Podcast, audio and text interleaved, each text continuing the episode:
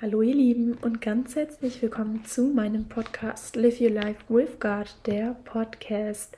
Ich wünsche euch ein frohes, gesegnetes neues Jahr 2024. Es ist so krass. Ich weiß nicht, wie es euch geht, aber ich habe das Gefühl, dass 2024 noch so futuristisch und weit weg klingt, aber es ist einfach schon jetzt. Und bevor wir dann einsteigen, noch eine kleine Ermutigung für das neue Jahr, was mir nochmal so bewusst geworden ist. Ähm, Gottes Timing ist nicht unser Timing und das ist gut so. Und es ist manchmal so schwer, weil man irgendwie so lange warten muss auf etwas. Ein Job, eine Beziehung oder wie ich in der letzten Folge erzählt habe, mein Führerschein. Ähm, aber nutzt diese Zeit des Wartens wirklich gut und lasst euch vom Herrn tragen. Es ist nicht leicht, aber ich glaube, es ist auch wirklich eine Chance, einfach ja für uns wirklich geduldig zu sein, Vertrauen zu haben und diese Zeit auch wirklich gut zu nutzen. Deswegen, Gottes Timing ist perfekt. Starten wir mit dem fünften Kapitel vom Matthäus-Evangelium. Ich finde die Überschrift Lebenstutorial mit Jesus passt da ganz gut. Als Jesus die vielen Menschen sah, stieg er auf den Berg. Er setzte sich und seine Jünger traten zu ihm. Und er öffnete seinen Mund, er lehrte sie und sprach: Selig die Armen sind vor Gott, denn ihnen gehört das Himmelreich. Selig die Trauernden, denn sie werden getröstet werden. Selig die Sanftmütigen, denn sie werden das Land erben. Selig die hungern und dürsten nach der Gerechtigkeit, denn sie werden gesättigt werden. Selig die Barmherzigen, denn sie werden Erbarmen finden. Selig die rein sind im Herzen, denn sie werden Gott schauen. Selig die Frieden stiften, denn sie werden Kinder Gottes genannt werden. Selig die verfolgt werden um der Gerechtigkeit willen, denn ihnen gehört das Himmelreich. Selig seid ihr, wenn man euch schmäht und verfolgt und alles Böse über euch redet um meinetwillen. Freut euch und jubelt, denn euer Lohn wird groß sein im Himmel. So wurden nämlich schon vor euch die Propheten verfolgt. Das waren jetzt Verse 1 bis 12 und quasi die Seligpreisungen. Die sind Teil der Bergpredigt Jesu, welcher Kern seiner Verkündigung ist und uns einfach zeigt, dass Jesus wirklich Meister ist, Rabbi, der gekommen ist, um uns das Wort Gottes näher zu bringen. Und ich finde, dass eben diese Seligpreisungen ein sehr gutes Thema behandeln. Und zwar die Frage, wie kommen wir in das Himmelreich und wie möchte Gott, dass wir leben? Und der erste Aspekt ist die Armut. Selig die Armen sind vor Gott, denn ihnen gehört das Himmelreich. Und das bedeutet nicht, dass Gott will, dass wir hungern, dass wir obdachlos sind, sondern es geht eher um ja eine gewisse materielle und geistige Armut. Was ich damit meine, ist, dass wir einfach unsere Identität nicht von dem abhängig machen, was wir besitzen. Wir dürfen uns auch Sachen gönnen. Aber es geht einfach darum, dass das nicht das ist, was uns definieren soll, sondern die, wirklich diese Identität, dass wir Kinder Gottes sind und eben uns nicht von dem abhängig machen. Aber dann spielt auch die geistige Armut eine Rolle, diesen Stolz abzulegen, dieses Ich brauche Gott nicht, ich kann das allein. Ich kenne es sehr gut übrigens, wollte ich nur mal so kurz angemerkt haben. Und diese wirklich diese Demo zu haben, dass ich schwach bin und dass ich ohne Gott nichts vermag. Ich finde dieses ähm, Worship-Lied Lord I Need You von Matt Maher richtig schön, weil das einfach so eine starke Aussage ist. So, Lord I need you, oh I need you, every hour I need you.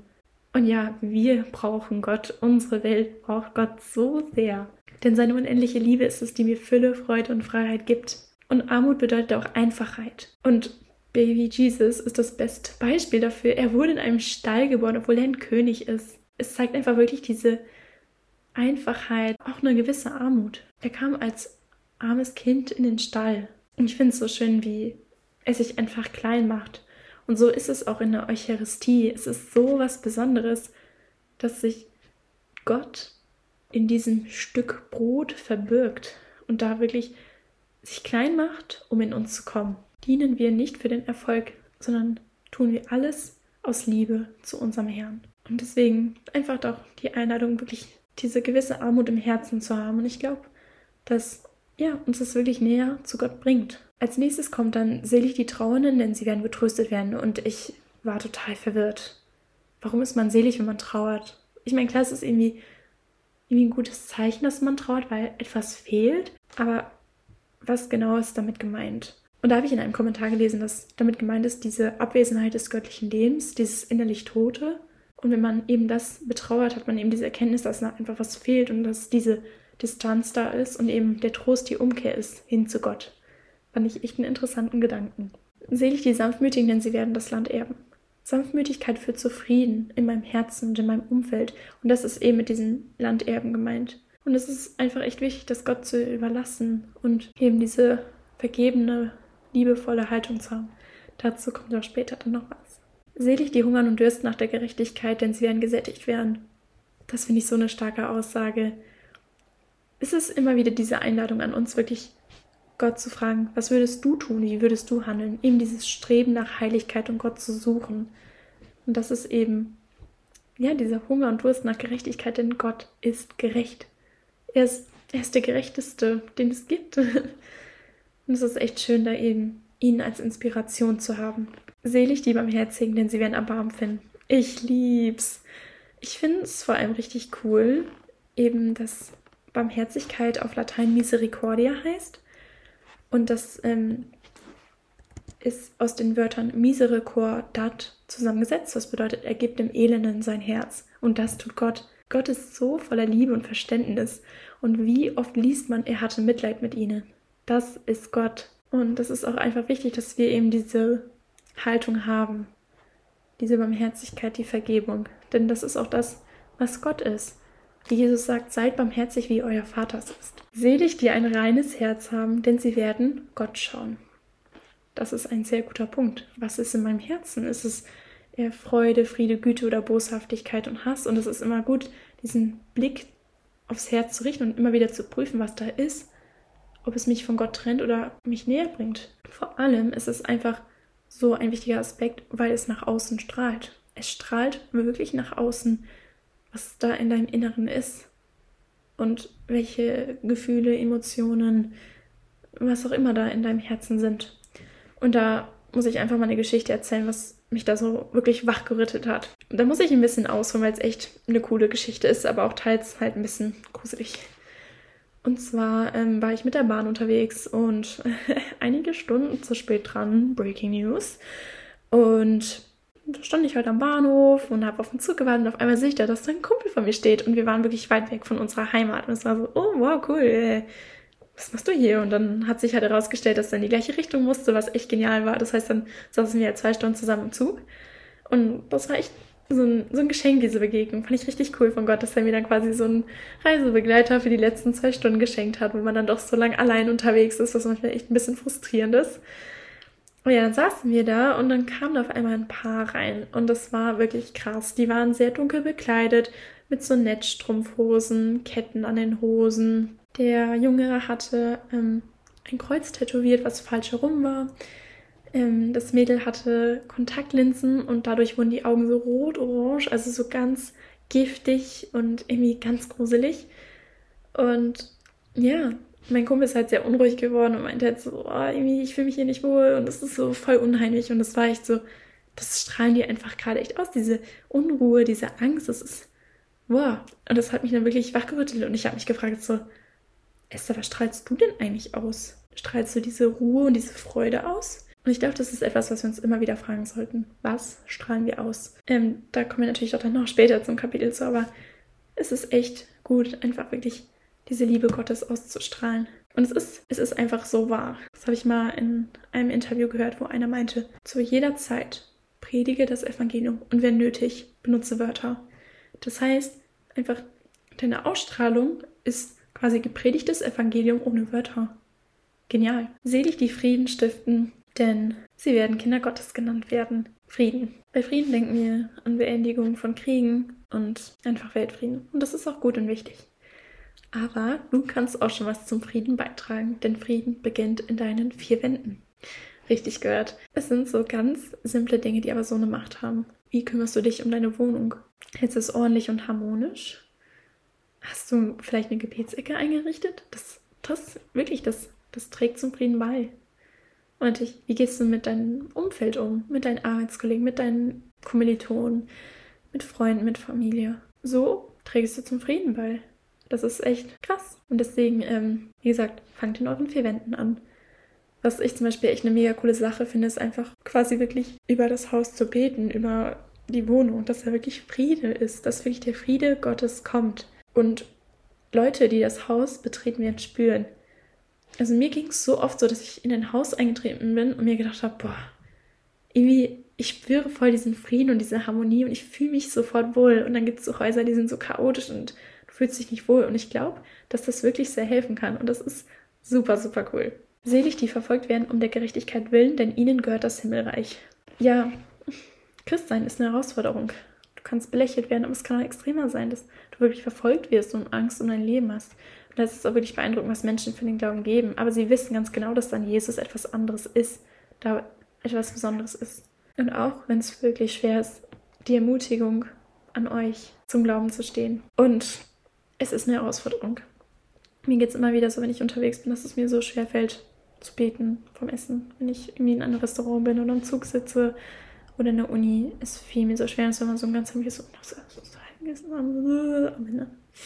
so, so, also ganz heimlich. Mm. Und dann frage ich mich immer wieder so, warum schämst du dich für Jesus? Er ist dein bester Freund. Er ist das Wichtigste in deinem Leben. Also es ist so schwer und einfach eine Challenge für uns alle, besonders für mich, weil ich da unbedingt mich drin üben muss einfach da keine Angst zu haben. Es muss ja nicht provokativ und laut sein, aber einfach ein Kreuzzeichen zu machen und einmal kurz leise zu beten. Etwas. Und es wird nochmal von Jesus betont, selig seid ihr, wenn man euch schmäht und verfolgt und alles Böse über euch redet um meinetwillen. Freut euch und jubelt, denn euer Lohn wird groß sein im Himmel. Christus selber hat es durchgemacht. Er wurde gehasst. Weil, naja, er so gut darin war, Tacheles zu reden. Und es war den Leuten sehr unangenehm. Besonders den Pharisäern, die wurden richtig exposed. Ja, das ist schon krass. Aber Jesus war wirklich so mit dem Vater verbunden, dass er da kein Blatt vom Mund genommen hat und er es einfach mit so einer Güte und Liebe gesagt hat und einfach die Menschen näher zu Gott bringen wollte und deswegen auch gesagt hat, hey, passt auf. Und das ist echt gut. ja, und dann haben wir auch gleichzeitig einfach diese beeindruckende Szene, wo Jesus am Kreuz hängt und sagt, Vater, vergib ihnen, denn sie wissen nicht, was sie tun. Ich finde das sehr, sehr beeindruckend wirklich diese liebevolle Art. Da zum Beispiel Paulus und Silas. Sie saßen im Gefängnis und sie haben Gott äh, gepriesen. Also trotz dieser Gefangenschaft kann die Freiheit in Christus nicht genommen werden. Und seht auch Prüfungen als eine Chance, dass euer Glauben gestärkt wird. Und da auch einfach richtig wichtig, sucht euch Leute, die diesen Weg gehen, die hinter euch stehen, wenn es einfach mal hart ist. Und wenn dich jemand einfach mal belächelt oder einen blöden Kommentar macht, dass du ein Fundi bist oder einfach komisch uh -uh, bist du nicht. Lass dich da nicht von unterkriegen.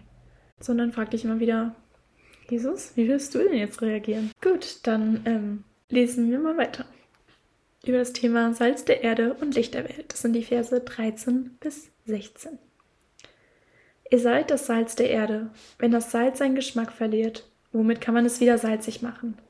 Es taugt zu nichts mehr, außer weggeworfen und von den Leuten zertreten zu werden. Ihr seid das Licht der Welt. Eine Stadt, die auf einem Berg liegt, kann nicht verborgen bleiben. Man zündet auch nicht eine Leuchte an und stellt sie unter den Scheffel, sondern auf den Leuchter. Dann leuchtet sie allem im Haus. So soll euer Licht vor den Menschen leuchten, damit sie eure guten Taten sehen und euren Vater im Himmel preisen. Salz der Erde und Licht der Welt. Das ist die Berufung eines jeden Christen. Und es ist echt spannend, weil Jesus eben mit diesem Vergleich Salz der Erde eine verständliche Darstellung für die Zuhörer gemacht hat. Denn in der Gegend, wo er eben gepredigt hat, wurde ein Fisch hergestellt, der sehr viel Salz benötigte. Und dieses Salz hat man eben vom Toten Meer entnommen. Und es gab oft Blöcke, die nach Salz aussahen, aber keines waren. Und die wurden auf der Straße zertrampelt. Und deswegen eben dieser Vergleich. Der Jünger ist wesentlich für die Botschaft Jesu. Und dieses Salz steht für die Würze, also für den Sinn des Lebens. Und das ist eben wichtig für uns als Christen, als Nachfolger Jesu, dass wir wirklich, ja, sein Wort und diese frohe Botschaft leben, um die Erde zu würzen. Und so ist es auch mit dem Licht. Dieses Licht kommt von Gott. Und was machen wir damit? Erlöschen wir es oder lassen wir es in uns scheinen? lassen wir den Heiligen Geist in uns wirken. Tun wir gute Werke, die zur Verherrlichung des Vaters führen. Deswegen seien wir Salz und Licht mit Christus, dass wir wirklich den Glauben leben. Also nicht nur eben dieses Theoretische, dass wir eben beten und in der Bibel lesen, sondern dass wir es wirklich leben und Gott verherrlichen mit dem, was ich tue, weil es sonst keine verändernde Kraft hat. Es geht jetzt weiter mit Verse 17 bis 20. Denkt nicht, ich sei gekommen, um das Gesetz und die Propheten aufzuheben. Ich bin nicht gekommen, um aufzuheben, sondern um zu erfüllen. Amen, ich sage euch, bis Himmel und Erde vergehen, wird kein Jota und kein Häkchen des Gesetzes vergehen, bevor nicht alles geschehen ist. Wer auch nur eines von den kleinsten Geboten aufhebt und die Menschen entsprechend lehrt, der wird im Himmelreich der Kleinste sein. Wer sie aber hält und halten lehrt, der wird groß sein im Himmelreich. Darum sage ich euch, wenn eure Gerechtigkeit nicht weit größer ist als die der Schriftgelehrten und der Pharisäer, werdet ihr nicht in das Himmelreich kommen. Jesus macht hier echt einen guten Punkt. Wofür sind Gesetze eigentlich da? Gesetze wurden uns gegeben, um Gott näher zu kommen und seinen Willen zu befolgen. Und eine falsche Verwendung führt zu einem sogenannten Legalism. Ich weiß nicht, wie man, wie sagt man das auf Deutsch? Moralismus? Irgendwie so. Damit sind auf jeden Fall eben in der Zeit Jesu besonders die Pharisäer gemeint, die sehr, sehr strikt nach dem Gesetz gehen und gleichzeitig ihr Herz gegenüber Gott verschließen, denn sie erkennen nicht, dass Jesus der Sohn Gottes ist. Stattdessen beschweren sie sich, dass Jesus zum Beispiel am Sabbat heilt. Warum sollte es verboten sein, jemanden an einem Feiertag zu heilen? Heilung zeigt doch die Liebe Gottes und dass er will, dass wir Menschen gesund sind.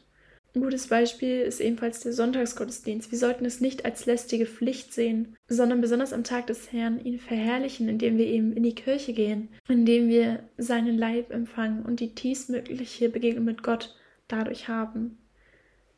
Andererseits, wenn wir quasi diese Sonntagspflicht erfüllen, aber sonst unseren Glauben nicht leben, was bringt es? Also es ist nicht, dass man einfach in die Kirche geht, damit man in die Kirche geht, sondern Gott sehnt sich nach dieser Begegnung mit dir. Die Pharisäer glauben nämlich, dass das Gesetz die Erlösung ist. Also man muss es einfach so tun und dann hat man es schon geschafft quasi. Aber nein, das Gesetz soll uns für die Erlösung öffnen, dass wir Gottes Plan und Willen erkennen und annehmen. Und die gute Nachricht ist, wir sind erlöst. Durch den Tod Jesu am Kreuz sind wir reingewaschen. Und deswegen da der Aufruf an uns alle, mich inklusive, raus aus diesem Legalismus, aber auch raus aus diesem Wischiwaschi-Christentum. Wir wollen keine Sonntagschristen sein. Wir wollen Christen sein, die den Glauben 24-7 leben. Kommen wir nun zum letzten Abschnitt. Das wären die Verse 21 bis 48. Also ein etwas längerer Abschnitt, aber ich finde den so, so gut und wichtig. Und es ist echt ein sehr guter Abschluss für dieses Kapitel. Ihr habt gehört, dass zu den Alten gesagt worden ist, du sollst nicht töten. Wer aber jemand tötet, soll dem Gericht verfallen sein. Ich aber sage euch, jeder, der seinen Bruder auch nur zürnt, soll dem Gericht verfallen sein.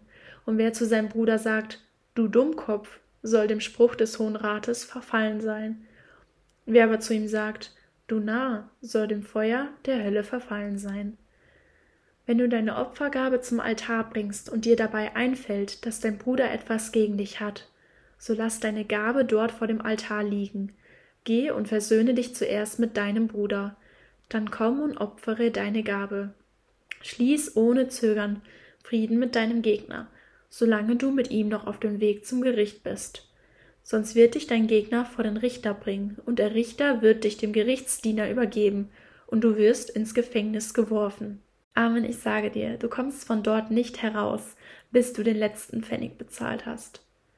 Ihr habt gehört, dass gesagt worden ist, du sollst nicht die Ehe brechen.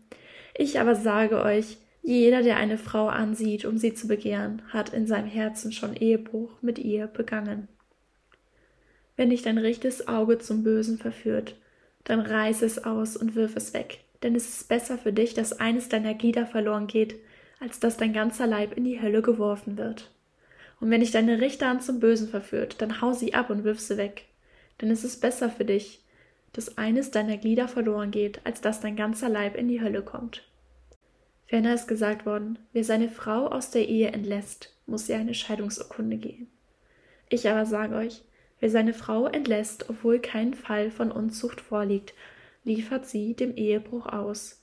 Und wer eine Frau heiratet, die aus der Ehe entlassen worden ist, begeht Ehebruch. Ihr habt gehört, dass zu den Alten gesagt worden ist, du sollst kein Meineid schwören und du sollst halten, was du dem Herrn geschworen hast. Ich aber sage euch, schwört überhaupt nicht, weder beim Himmel, denn er ist Gottes Thron, noch bei der Erde, denn sie ist der Schemel seiner Füße, noch bei Jerusalem, denn es ist die Stadt des großen Königs. Auch bei deinem Haupt sollst du nicht schwören, denn du kannst kein einziges Haar weiß oder schwarz machen. Eure Rede sei ja, ja, nein, nein. Was darüber hinausgeht, stammt vom Bösen. Ihr habt gehört, dass gesagt worden ist, Auge für Auge und Zahn für Zahn. Ich aber sage euch, leistet dem, der euch etwas Böses antut, keinen Widerstand, sondern wenn dich einer auf die rechte Wange schlägt, dann halt ihm auch die andere hin. Und wenn dich einer vor Gericht bringen will, um dir das Hemd wegzunehmen, dann lass ihm auch den Mantel. Und wenn dich einer zwingen will, eine Meile mit ihm zu gehen, dann geh zwei mit ihm. Wer dich bittet, dem gib, und wer von dir borgen will, den weise nicht ab. Ihr habt gehört, dass gesagt worden ist, du sollst deinen Nächsten lieben und deinen Feind hassen. Ich aber sage euch, liebt eure Feinde und betet für die, die euch verfolgen, damit ihr Kinder eures Vaters im Himmel werdet. Denn er lässt seine Sonne aufgehen über Bösen und Guten und er lässt regnen über Gerechte und Ungerechte. Wenn ihr nämlich nur die liebt, die euch lieben, welchen Lohn könnt ihr dafür erwarten? Tun das auch nicht die Zöllner? Und wenn ihr nur eure Brüder grüßt, was tut ihr damit Besonderes? Tun das nicht auch die Heiden? Seid also vollkommen, wie euer himmlischer Vater vollkommen ist. Jesus warnt uns hier, dass schon Kleinigkeiten zur Sünde führen. Eben dieses Beispiel mit du Dummkopf. Es zeigt, dass wir aufpassen sollen mit dem, was wir sprechen und dass wir nicht so schnell urteilen. Und es sagt etwas über uns aus. Mir ist letztens einfach so was Peinliches passiert und es passt perfekt zu dieser Stelle. Ich habe nämlich eine WhatsApp-Nachricht total falsch verstanden und habe dann so ganz laut gesagt, boah, was ein arroganter Arsch. Und dann hat sich herausgestellt, dass ich die Nachricht komplett falsch verstanden habe und es eben überhaupt nicht arrogant war und das war mir echt richtig, richtig unangenehm. also seien wir da einfach nicht so schnell mit zu urteilen. Genauso ist es einfach, wenn ja, Leute einfach unfreundlich zu dir sind. Das sollst du nicht entschuldigen, weil es definitiv nicht gut ist, aber vielleicht hilft es einfach, das ja besser zu ertragen, mit mehr Liebe hinzunehmen, wenn man einfach bedenkt, hey, vielleicht hat die Person einfach einen schlechten Tag oder macht gerade privat was durch. Ich glaube, das hilft einfach. Versöhne dich zuerst mit deinem Bruder. Versöhnung ist so wichtig, Freunde. Deswegen auch nochmal die Empfehlung, wirklich regelmäßig zur Beichte zu gehen. Dass man wirklich diese Distanz und diese Last los wird und diesen Weg zu Gott freiräumt. Und ja, Beichten kann sehr, sehr unangenehm sein, weil, naja, du sitzt da halt vor einem Priester und was denkt er sich nur, vor allem wenn er dich halt kennt und äh, es ist einfach richtig unangenehm, das laut auszusprechen. Aber ich durfte in letzter Zeit immer wieder erfahren, dass ich eben durch die Beichte wirklich diese vergebene Liebe Jesu erfahren durfte. Dass Jesus mich wirklich sieht und mir verzeiht und mich trotzdem so sehr liebt und mir immer wieder sagt, steh auf, Esther. Hab da deswegen keine Angst. Priester dürfen es nicht weiter sein. Und sie urteilen nicht. Ich habe irgendwie das Gefühl, wenn Leute deine Schwächen kennen, dass sie dich noch mehr mögen, weil du einfach so Du bist einfach du selbst und sie lieben dich so, wie du bist. Auch mit deinen Macken. Und es ist echt richtig cool. Dieser Aufruf von Jesus. Hey, wenn du irgendwie zum Altar gehst und du merkst, da ist was, dann lass es liegen und geh und versöhne dich zuerst. Und ich glaube, das ist wirklich eine alltägliche Situation, dass wir, besonders wir Christen, so die Tendenz haben, so, ja, beten, beten, beten, beten, beten. Und beten ist super wichtig, okay. Und vor allem auch in so Konfliktsituationen unbedingt. Aber es bringt nichts, wenn du nur betest, aber eben diese Aussprache nicht hast. Deswegen äh, höre auf den Heiligen Geist, was zu tun ist und suche das Gespräch. Natürlich gibt es auch Fälle, wo dein Gegenüber sich weigert, deine Entschuldigung anzunehmen. Und es tut mir erstmal wirklich leid. Es ist echt wirklich schade, wenn es dir wirklich leid tut und du es wieder besser machen willst, aber davon gegenüber zugemacht wird. Du hast getan, was du tun musst. Du hast dich bei der Person entschuldigt und Jesus hat dir ebenfalls vergeben. Er gibt dir seine barmherzige Liebe und Vergebung. Und deswegen bist du für dich verantwortlich und dein Gegenüber ist für sein Handeln verantwortlich.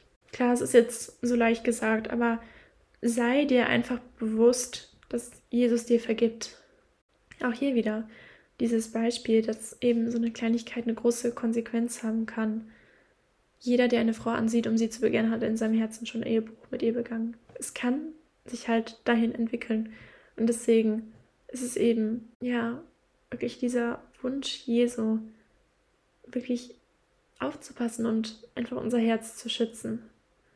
Und wenn man dann liest, wenn dich dein rechtes Auge zum Bösen verführt, dann reiß es aus und wirf es weg. Ich stelle mir da so mein zehnjähriges Ich vor, dass da sitzt und denkt sich so, Jesus, was zum Henker, ich soll mein Auge rausreißen? Nein, es ist bildlich gesprochen. Es geht darum, einfach schlechte Einflüsse loszuwerden. Etwas, was dir einfach nicht gut tut und ja, dich einfach zu etwas Schlechtem verleitet. Und bei mir ist es ähm, Musik. Also irgendwie Lyrics beeinflussen mich sehr, auch wie ich einfach spreche und so. Und deswegen versuche ich da einfach mehr darauf zu achten, dass eben möglichst wenige schlechte Wörter vorkommen und ja, einfach die Texte gut sind und irgendwie zu meinen Werten passen. Ich finde auch eben diese Stelle, wo Jesus sagt, schwört überhaupt nicht, euer Ja sei ein Ja und ein Nein sei ein Nein ist halt einfach ganz simpel so. Halte einfach dein Wort und sei jemand, auf den man zählen kann. Ja, und dieser letzte Abschnitt ist eine Herausforderung von Jesus an uns, wirklich diese bedingungslose Liebe zu praktizieren. Dass wir demütig sind und keine Rache auswählen. Aber gleichzeitig geht es auch nicht darum, sich ausnutzen zu lassen. Geht nicht nach diesem Prinzip, weil er das getan hat, mache ich es zurück. Und Jesus stellt da einfach dieses Prinzip in Frage, so, hey Leute, weil er freundlich ist, bin ich es auch. Ernsthaft? Wir wollen einen Unterschied machen und deswegen sollen wir auch freundlich sein zu denen, die uns einfach mies behandeln. Eben dieses liebt eure Feinde und betet für die, die euch verfolgen. Ich meine, da ist auch wieder einfach wichtig, so es gibt einfach gewisse Grenzen und das ist auch von Situation zu Situation unterschiedlich. Jesus am Kreuz ist das beste Beispiel dafür. Er sagt einfach da, Vater, vergib ihnen, denn sie wissen nicht, was sie tun. Jesus hat den Tod im Prinzip nicht verdient, weil er war perfekt und er ist der König und er ist der Sohn Gottes. Aber Jesus hat trotzdem den Tod auf sich genommen, weil er wirklich den Willen des Vaters getan hat. Das ist so verrückt. Er ist für uns gestorben und er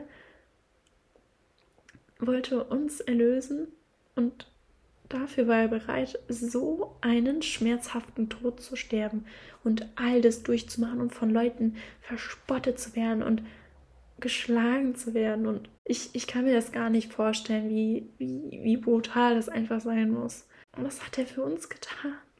Was ist das für ein Held? Also, Jesus ist der größte Superheld. Das ist, das ist der Wahnsinn. Wisst ihr, merkt ihr schon, da fehlen mir einfach die Worte. Also, lassen wir uns wirklich von dieser bedingungslosen Liebe inspirieren. Und dass wir einfach nicht immer so abmessen, so, ja, also, ja, der hat mir so und so viel gegeben, deswegen gebe ich ihm genauso viel zurück. Ja, dieses Kapitel bringt in sehr vielen Bereichen zum Nachdenken, weil ich finde, das sind so viele lebensrelevante Dinge, die uns Jesus hier vermittelt. Und einfach nur mal so als Zusammenfassung.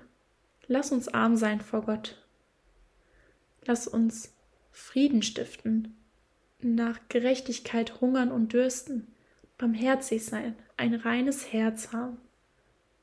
Vor allem Salz der Erde und Licht der Welt zu sein. Die Gebote Gottes sind dazu da, um ihn zu verherrlichen, ihm näher zu kommen und dieses Leben in Fülle zu haben. Hören wir auf, so schnell zu urteilen und leben wir diese bedingungslose Liebe, so wie Jesus es getan hat. Vielen, vielen Dank fürs Zuhören. Ich bin so froh, dass es weitergeht und ich bin sehr gespannt, wie es einfach ja, dieses Jahr mit dem Podcast weitergeht. Und apropos Neujahrsanfang, hier noch eine ganz kleine Werbung. Und zwar wurde ich von Freunden inspiriert, einen Jahresheiligen zu ziehen. Und ich glaube, das ist eine sehr coole Sache, weil man von Heiligen einfach so viel lernen kann. Ähm, deswegen wenn ihr noch keinen Jahresheiligen gezogen habt, macht das. Googelt ganz einfach Jahresheiligen ziehen und ich glaube, das war dann die Website von Kirche Not. Und dann kommt einfach so ein Zufallsgenerator und dann lade ich euch wirklich ein, euch über diese Person zu informieren, einfach zu schauen, hey, wie hat diese Person ihr Leben mit Gott gelebt, was hat sie getan? Ähm, kann ich sehr empfehlen und es ist kostenlos. Also es ist einfach nur ähm, ja, eine Inspiration, weil Heilige uns so große Vorbilder sein können. Und es gibt auch einfach von einigen Heiligen wirklich gute Schriften, gute Zitate, die uns einfach Gott näher bringen können und uns einfach inspirieren, immer intensiver dieses Leben mit Gott zu leben. Ja, und dann geht es bald weiter. Und schon ein kleiner Spoiler-Alarm. Im nächsten Kapitel geht es darum, wie sehr der Herr sich um uns sorgt und wie sehr er uns einfach liebt. Und dass er einfach für uns da ist. Denn er ist Jireh, unser Provider. Ich wünsche euch alles, alles Gute für das neue Jahr. Genießt die Zeit und denkt dran, live your life with God. Jesus liebt dich. Tschüss und bis zum nächsten Mal.